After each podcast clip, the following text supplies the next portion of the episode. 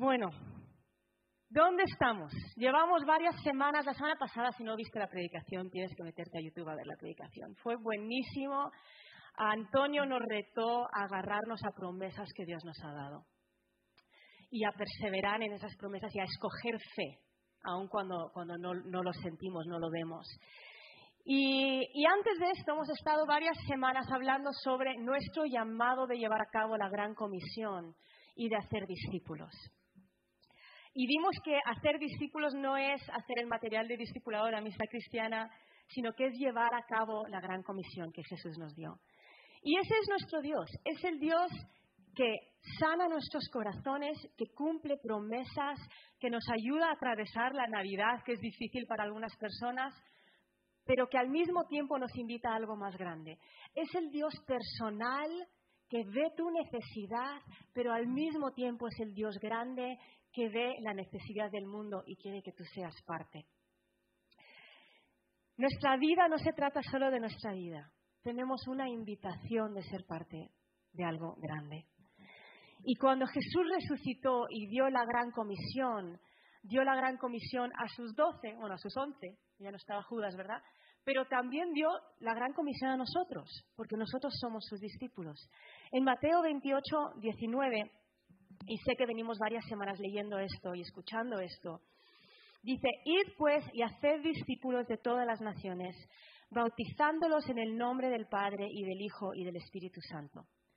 Ahora, esta palabra discípulos, de ir y hacer discípulos, la palabra discípulos en el griego es aprendiz. No es alguien que simplemente repita una oración, no es alguien que vaya a una iglesia, es un aprendiz. Ir en griego es no es haz las maletas y vete a Camboya, aunque eso también Dios llama, nos llama, ¿no? Es mientras vas.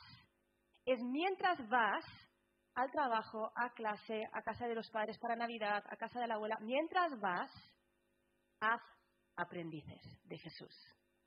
De hecho, esta semana me impactó mucho. Maritza acompañó a alguien a hacer un trámite de, de, darle una denuncia de que habían perdido el NIE para que le diesen otra tarjeta de NIE. Y Maritza me dijo, bueno, es que estuve no sé cuántas horas, cinco horas en la salita de la policía, claro, había mucha gente ahí. Entonces, y resulta que había un montón de viejitos, que habían robado en la cartera a un montón de viejitos. Verdad, yo también me enfadé cuando escuché eso. No podrían robar a otros porque roban a los viejitos. Y Maritza llegó emocionada, en vez de llegar enfadada por lo de los viejitos, llegó, llegó emocionada. No sabes por cuánta gente oré. Y uno vive en Valle Hermoso número 50. Eso es mientras vas. Eso es mientras vas. Haz aprendices. En medio de dolor, en medio de problemas, en medio de Navidad, puede ser fácil olvidar que somos llamados a ser parte de algo más grande. Estas Navidades, mientras vas, mientras celebras, vamos a ser aprendices de Jesús. Yo, te reto la semana que viene, el día 25, si tú estás con familia, con amigos no creyentes, conéctate a ver la reunión. ¿Por qué? Porque la reunión es súper evangelística, van a ser 20 minutos súper cortos, te vas a partir de la risa con los niños contando la historia de Navidad y tus amigos no creyentes y familiares se van a partir de la risa con los niños y con los padres Mientras vas, vamos a ser discípulos. Tenemos algo increíble que el mundo necesita conocer. En 2 Corintios 4, 7, seguro que habéis escuchado este versículo antes, dice, pero tenemos este tesoro en vasos de barro para que la extraña grandeza del poder sea de Dios y no de nosotros. Ahora, este versículo empieza con una conjunción, empieza diciendo, pero tenemos este tesoro en vasos de barro. Y ahora, esto es importante, ¿por qué? Porque cuando tú lees un versículo suelto, esto es un, tip, un consejo para tu lectura bíblica. Cuando tú lees un versículo suelto, si empieza con pero, significa que tiene que ver con el versículo anterior, ¿no? Entonces, vamos a leer el versículo anterior, a ver, a ver de qué está hablando esto, a ver cuál es el tesoro que tenemos en los vasos de barro. Segunda de Corintios 4, 6 dice, pues Dios que dijo que, que de las tinieblas resplandeciera la luz, es el que ha resplandecido en nuestros corazones para iluminación del conocimiento de la gloria de Dios en la faz de Cristo. Dios, revelado en la faz de Cristo, es el tesoro que tenemos en nuestras vidas. Es el tesoro que tenemos en los vasos de barro. Ahora, esto suena súper bonito, suena tan poético, ¿no? Pero ¿cómo lo hacemos? ¿Cómo revelamos la gloria de Cristo a la gente que está a nuestro alrededor? Tenemos dos versículos que si los leyésemos sueltos pueden parecer contradictorios. Uno está en Lucas 21, del 14 al 15. Dice, por tanto, proponer en vuestros corazones no preparar de antemano vuestra defensa, porque yo os daré palabras y sabiduría que ninguno de vuestros adversarios podrá resistir ni refutar. dice, no prepares de antemano lo que vas a decir. Y luego tenemos en primera de Pedro 3.15, Dice, estando siempre preparados para presentar defensa ante todo el que os demande razón de la esperanza que hay en vosotros, pero hacedlo con mansedumbre y reverencia. Entonces, ¿nos preparamos o no nos preparamos? El contexto de Lucas, cuando Lucas dice no te prepares, es un contexto de acusación. Cuando te lleven delante de personas y te acusen, no prepares lo que vas a decir. Y ahora, a lo mejor nosotros no estamos en una situación donde nos vayan a llevar delante de un tribunal para acusarnos, pero el temor de qué decir a menudo nos paraliza. El temor a, uy, no sé qué decir, no sé qué decir, no sé qué decir, no lo tengo listo, no lo tengo listo, al final no decimos nada. Y Lucas está diciendo, relájate, no te rayes, confía en el Espíritu Santo, confía en que yo te voy a dar palabras. Entonces, si tú eres de las personas que tiene tanto temor a qué, digo, este versículo es para ti. El otro versículo, en primera de Pedro, dice que estemos preparados. Esto tampoco significa que tienes que ser un teólogo. La palabra preparado en el griego es, lo tengo por aquí apuntado, etoimos, una vez conocí a alguien de Grecia y me dijeron que se mueren de vergüenza cada vez que un predicador dice eso. Pero lo decimos fatal, ¿no? Lo dice en griego y tú lo pronuncias como te da la gana. Menos mal que no hay nadie, no tenemos un griego entre nosotros. Esta palabra se usa mucho en el Nuevo Testamento en el contexto de preparar comida. En el, en el contexto de decir, ya está, la palabra preparado no tiene tanto que ver con la preparación como si te fueses a la universidad, prepararte para ser arquitecto, prepararte para ser médico. Tiene que ver con estar listo. Tiene que ver con yo estoy lista en cualquier momento para explicar lo que está en mi vasito de barro. También se usa en el contexto de estar listo para cuando venga, Cristo. Yo estoy lista para que venga Cristo, pero no soy perfecta. No tengo que tener absolutamente cada detalle de mi vida preparado y listo para poder decir, yo estoy lista para que venga Jesús. Tú puedes hacer una comida y decir, oye, está listo, todos a la mesa. Eso no significa que vas a ganar una estrella Michelin. Es un sándwich, ¿no? O, lo que sea. Puede ser, puede ser hasta una caja de cereales y leche. Y puedes decir, oye, está listo el desayuno. Significa que estás dispuesto y que eres consciente del tesoro que tienes en tu vaso de barro. Estar preparado para dar defensa no significa estar a la defensiva. Significa saber que tienes un tesoro. Un teólogo llamado Michael Jaffe dijo algo que a mí me gustó mucho. Dice, los creyentes nunca deberían suponer que los no creyentes no tienen derecho de cuestionar la legitimidad de la fe cristiana. Tampoco deberían suponer que el motivo de los no creyentes es antagonizar. Las preguntas son parte normal de la toma de decisiones. A veces los cristianos nos sentimos rechazados cuando alguien te hace una pregunta, ¿verdad? Sentimos como, ay, qué duro está su corazón, porque me está haciendo 20 preguntas. No, una toma de decisión requiere preguntas. Imagínate que yo llego al gimnasio o donde sea y esté empezando a hacer una amistad con alguien y, y ya estoy orando por esa persona, Señor, dame una conversación para poder hablar de ti. Y ya hemos hablado del clima, de a qué te dedicas, de lo básico, ¿no? Ya hemos pasado el nivel, el nivel básico y yo estoy esperando que llegue la conversación de la fe. Imagínate si yo a esta persona le dijese, oye, ¿estás soltera? Sí, ya está, tengo un marido perfecto para ti, ¿te quieres casar? Sería rarísimo, ¿verdad?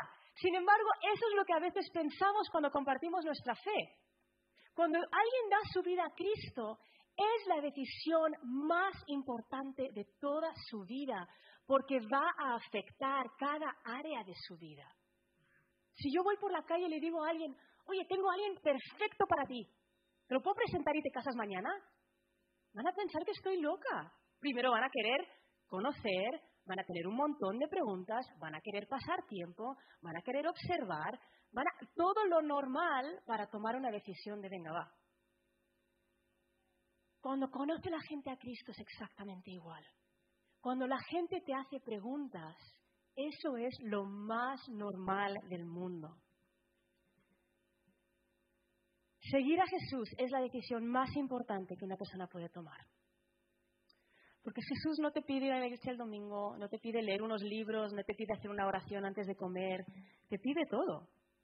Y cuando tú asumes que el compartir tu fe, la gente va, va a tener preguntas, eso te baja a ti la guarda. Esta Navidad, con tu familia no cristiana, con tus amigos, cuando digas, oye, a lo mejor antes de abrir los regalos, antes de tal, ¿os importa si yo hago una oración?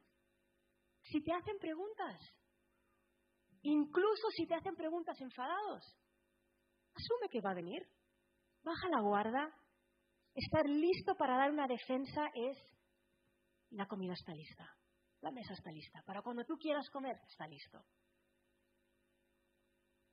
Ahora, estar listo y preparado para dar una defensa de tu fe tampoco significa apagar tu personalidad y aprenderte un discurso. En el Nuevo Testamento tenemos tantas historias de diferentes personas que hablaron de Cristo y Dios usó la personalidad de cada uno. Si tú lees el libro de Hechos y ves a Pedro, os acordáis de Pedro, ¿verdad? Pedro es el bocazas, es el impulsivo, es el valiente. Cuando ves cómo Pedro explica la fe, yo lo veo y digo, yo no sé si hubiese dicho eso, ¿eh, Pedro? Pedro le dice a los judíos, mira, vosotros sois los que habéis crucificado a Jesús. Yo no hubiese dicho eso, pero que Dios usó la personalidad de Pedro el, valiente, el echado para adelante. Pedro demostró ser extremadamente directo y franco. Ahora, Pablo era lógico, era ordenado sus ideas, era, era eh, estudiado. Pablo le vemos razonado, lógico y razonado. En Hechos 17, 28, ahora Hechos 17 es un capítulo impresionante, de Pablo explicando la fe a la gente en Atenas. Y termina su discurso con esto, en el versículo 28, dice, porque en Él vivimos, nos movemos y existimos, así como algunos de vuestros mismos poetas han dicho, porque también nosotros somos linaje suyo. O sea, Pablo cita a los poetas de los mismos atenienses. Otro podría decir, uy, yo no voy a citar algo de, alguien pagano, de alguien no creyente. Y Pablo usa el contexto, ¿por qué? Porque era un tío muy estudiado y sabía lo que decían los poetas y sabía los dioses que adoraban. Y Dios usó su personalidad. La mujer samaritana era una mujer inmoral, despreciada, y lo, que hizo ella, invitar. Vengan a ver. No tenía el discurso, no tenía la información, pero invitaba a la gente. El hombre ciego. Yo no sé quién es este Jesús, solo sé que antes era ciego y ahora veo. Usó su testimonio. Tanto la mujer samaritana como el hombre ciego no tenían todas las respuestas, pero invitaron a la gente a ir a la fuente de las respuestas. Entonces tú puedes estar preparado para dar una defensa de tu fe y al mismo tiempo no tener todas las respuestas. Puedes decir no lo sé, puedes decir déjame ver lo que dice la Biblia y te lo digo mañana, hablamos la semana que viene. Puedes, como la mujer samaritana, decir ven y te presento a alguien. O si es una conversación con alguien en el metro, en el bus que no vas a volver a ver, Puedes decir, no lo sé, solo sé que para mí Dios ha sido real, para mí Dios ha sido esto, para mí Dios ha sido tal. El poder de nuestro testimonio. A mí me ayuda a ver el compartir mi fe como si fuese un cinturón de herramientas. Cuando tú tienes a un albañil que tiene un cinturón de herramientas, tiene, un martillo, tiene una sierra, tiene un desatornillador, tiene un montón de herramientas diferentes, ¿no? Y se acerca a cada situación sabiendo que va a tener que usar una herramienta diferente. Entonces, cuando tú vas y tú compartes tu fe, tú puedes tener un montón de herramientas. Puedes tener tu testimonio, puedes tener la oración, puedes tener la explicación de, las cuatro columnas, puedes tener los, los, tres círculos que explica por qué el mundo está caído, por qué el mundo está roto, puedes tener un montón de herramientas diferentes y todas las herramientas son buenísimas. Pero tú te acercas conectado con el Espíritu Santo diciendo, Señor, ¿qué herramienta uso con esta persona? Me encantó el testimonio hace unas semanas de Brian, cuando Brian nos dijo, bueno, había un tío en el restaurante, siempre venía con chicas diferentes, y hablando de chicas, así que le hablé de la mujer samaritana que siempre venía con chicos diferentes. Y cómo necesitaba algo que no la iba a dejar con sed. Y usó una herramienta, sacó algo de su cinturón. Eso no le va a funcionar con todo el mundo, porque cada persona está en un punto diferente de su caminar con el Señor. Cuando vemos la vida de Jesús, no sanaba a la gente de la misma manera, no hablaba con la gente de la misma manera, cada persona lo trataba como algo totalmente diferente. A uno le decía no peques más, a otro le decía deja todo y sígueme, a otro le decía, a uno le decía deja todo y sígueme, y a otro le decía calcula el costo, piénsatelo y luego sígueme. No, cada uno él sabía dónde estaba. Hace, la semana pasada Marta Santi nos, nos compartió que ella busca oportunidades, va buscando oportunidades. ¿Sabes cómo aprender a escuchar la voz de Dios? A veces que la gente me dice, es que a mí Dios no me habla. Digo, ¿le preguntas? Porque a veces estamos súper ocupados y pensamos que va a llegar una voz súper fuerte a irrumpir en nuestros pensamientos. Si tú empiezas a hacerle preguntas a Dios, vas a empezar a aprender a escuchar su voz. Señor, ¿qué hago en esta situación? ¿Qué hago aquí? ¿Qué, compro en el supermercado? ¿Qué me falta en la nevera? Parece una tontería, pero vas a practicar eh, eh, aprendiendo a escuchar su voz conforme le haces preguntas. Entonces, ¿cómo lo hacemos? Si tú estás en el trabajo y alguien te está compartiendo que ha fallecido, que está enfermo, alguien de su familia, a lo mejor no vas a usar una herramienta de explicarle exactamente eh, el, el Edén y el Génesis. A lo mejor vas a usar la herramienta de oración. Sabes que John Wimber, en su libro sobre evangelismo sobrenatural, él explica que la mayoría de la gente necesita ocho explicaciones acerca de, eh, del cristianismo antes de dar una, tomar una decisión, antes de dar un paso. La excepción, cuando alguien no necesita ocho conversaciones, es cuando sucede algo sobrenatural. Es cuando oras por ellos y el familiar se sana. Es cuando tienen un dolor y el dolor se va van de 0 a 8 en un segundo. La oración es poderosa.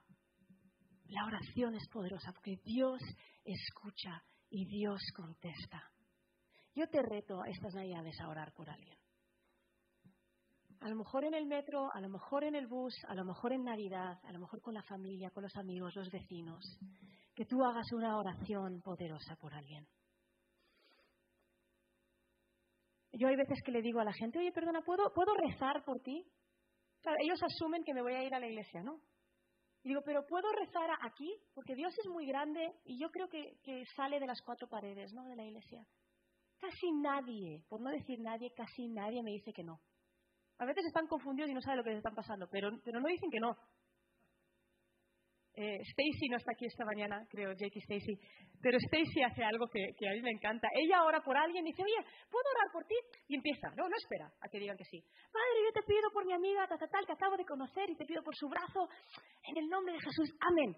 Te toca a ti. La gente se queda a cuadros, se quedan así paralizados, pero como ella no se mueve y no levanta la vista, pues al final ah, dicen algo, ¿no? Y ella dice, está bien, acaban de hablar con Dios a lo mejor por primera vez. Es un pasito, es una herramienta, es una herramienta en tu cinturón. Para explicar el Evangelio, lo único que necesitas saber es contestar a, tres preguntas. ¿Quién es Jesús? La pregunta número uno. ¿Quién es Jesús? Puede ser una explicación de que Jesús es Dios o puede ser quién es Jesús para ti. ¿Qué hizo Jesús en tu vida? ¿Quién crees tú que es Cristo? ¿Quién has experimentado tú que es Cristo? ¿Por qué tuvo que morir? Lo mismo, puedes entrar y explicar, la Biblia dice tal, tal, tal, o puede ser un testimonio personal. Yo sé que hace unas semanas Chiscos compartió acerca de, de una mujer metida en Nueva Era que conocimos ahí haciendo senderismo, y ella iba con un amigo y ella empezó a decir, yo es que creo que todo el mundo es buena gente. Yo soy buena gente, soy buena persona. Tú le dices a su amigo, tú eres buena persona. Luego me acababa de conocer, ¿eh? 20 minutos antes, me dice, tú eres buena persona. Y le digo, no. Digo, yo es que no creo que sea muy buena. O sea, ¿qué me va a decir? Me acaba de conocer. A lo mejor soy una asesina, en serie, no tiene ni idea, ¿no? Digo, no, no, yo es que no creo que sea muy buena. Se queda blanca. No, no eres buena. Digo, no, no, yo creo que soy bastante mala, ¿eh? O sea, mi corazón, yo puedo fingir ser buena. Mi corazón es súper malo. Y le empecé a explicar por qué creo que Jesús tuvo que morir. Veinte segundos, ¿no? Este mismo teólogo Michael Jaffe dice, para el pensamiento occidental es mucho más aceptable abogar que los humanos son básicamente buenos, pero corrompidos por la sociedad y la cultura. Desde esta perspectiva, el antídoto para las acciones malas de la gente es más educación y rehabilitación. Esta manera de pensar es problemática porque es tanto intelectualmente inconsistente como contraria a las realidades de la vida. Lógicamente debemos preguntarnos, ¿cómo una sociedad malvada puede ser producto de individuos buenos? ¿Puede ser explicar algo así? ¿Por qué tuvo que morir? Y la tercera pregunta que contestamos cuando explicamos el Evangelio es, ¿qué respuesta a la muerte de Jesús requiere Dios de mí como persona? Ahora, aunque tu cinturón de herramientas esté lleno y estés preparado para, para compartir tu fe con todo el mundo, hay dos características indispensables que necesitamos compartir, que necesitamos tener para compartir nuestra fe. Vamos a volver al versículo de primera de Pedro 3, eh, versículo 15 dice, estando siempre preparados para presentar defensa ante todo el que os demande razón de la esperanza que hay en vosotros, pero hacedlo con mansedumbre y reverencia. Mansedumbre, en otras versiones incluso usa la otra palabra, es humildad. Y reverencia viene de la palabra fobia, viene de temor, de miedo. Y cuando yo pienso en estos dos conceptos, en humildad, en, temor o, en respeto, en reverencia, en mansedumbre, yo tengo dos, dos teorías de por qué Pedro dijo mansedumbre y reverencia. Ambas, la primera razón es porque ambas actitudes son contraculturales. Cuando tú estás hablando, casi siempre estás intentando demostrar que sepa la gente lo que sabes. Eso es lo que el mundo te vende. Incluso conversaciones random con gente están intentando decirte lo que ellos piensan de la política, ahora, ahora del fútbol, ¿no? Ahora el tema es el fútbol. Y todo el mundo que habla, da igual que no hayan visto un partido en su vida, saben del fútbol. Venir con humildad en vez de con una actitud de sábelo todo, va totalmente en contra de nuestra cultura. Y tratar a gente como superior, en vez de venir tú como superior, va totalmente en contra de nuestra cultura. Y eso te abre puertas. La otra razón por la cual creo que Pedro dijo mansedumbre y reverencia es porque ambas características reflejan a Cristo. En Filipenses 2, y puede salir el equipo alabanza si queréis, en Filipenses 2, del 3 al 8, Dice, nada hagáis por egoísmo o por vanagloria, sino que con actitud humilde cada uno de vosotros considere al otro como más importante que a sí mismo, no buscando cada uno sus propios intereses, sino más bien los intereses de los demás.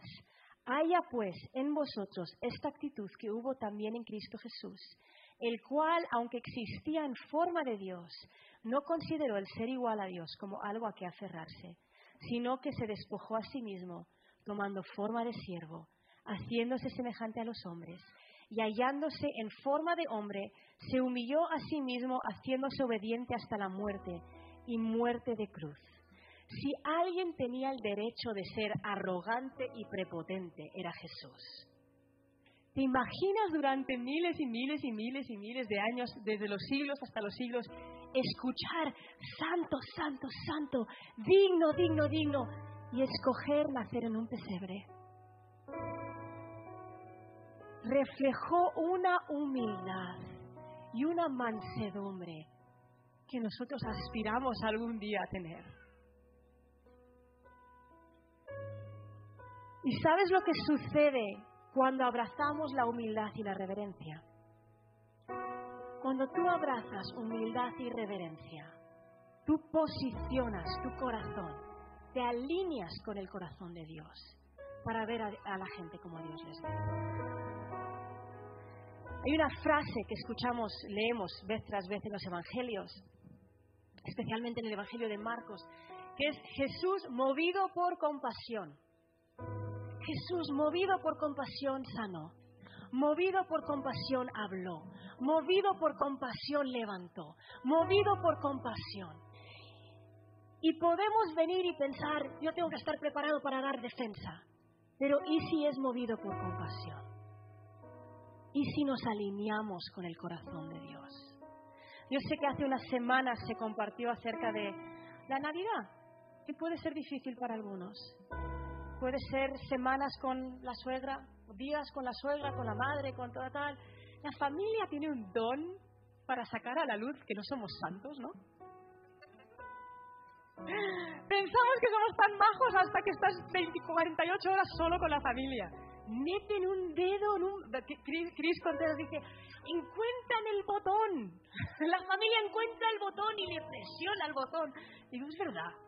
La familia presiona el botón. Pero ¿y si movidos por mansedumbre y compasión y reverencia podemos servir y podemos amar y podemos compartir y podemos conectarnos con el Espíritu Santo y decir, Espíritu Santo, ¿qué herramienta?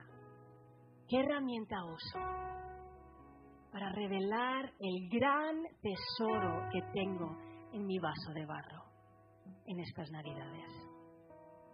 Vamos a ponernos de pie.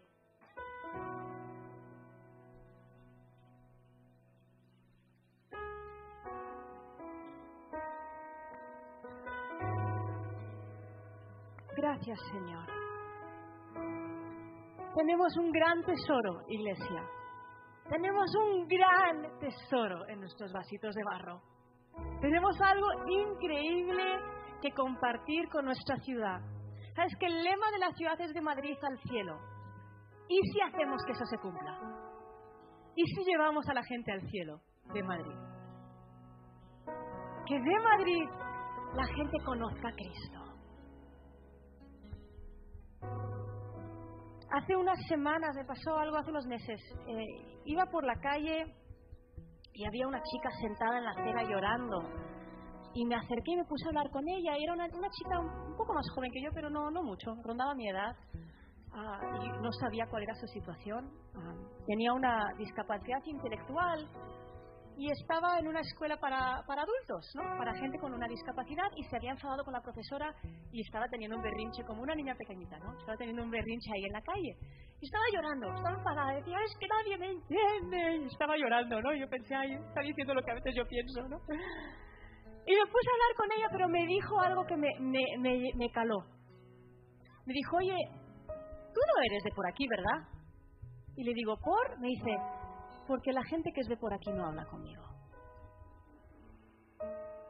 Y pensé, ¿y si paramos y hablamos con la gente? A veces ese temor a molestar, que es cultural en España, se ha metido dentro de nosotros.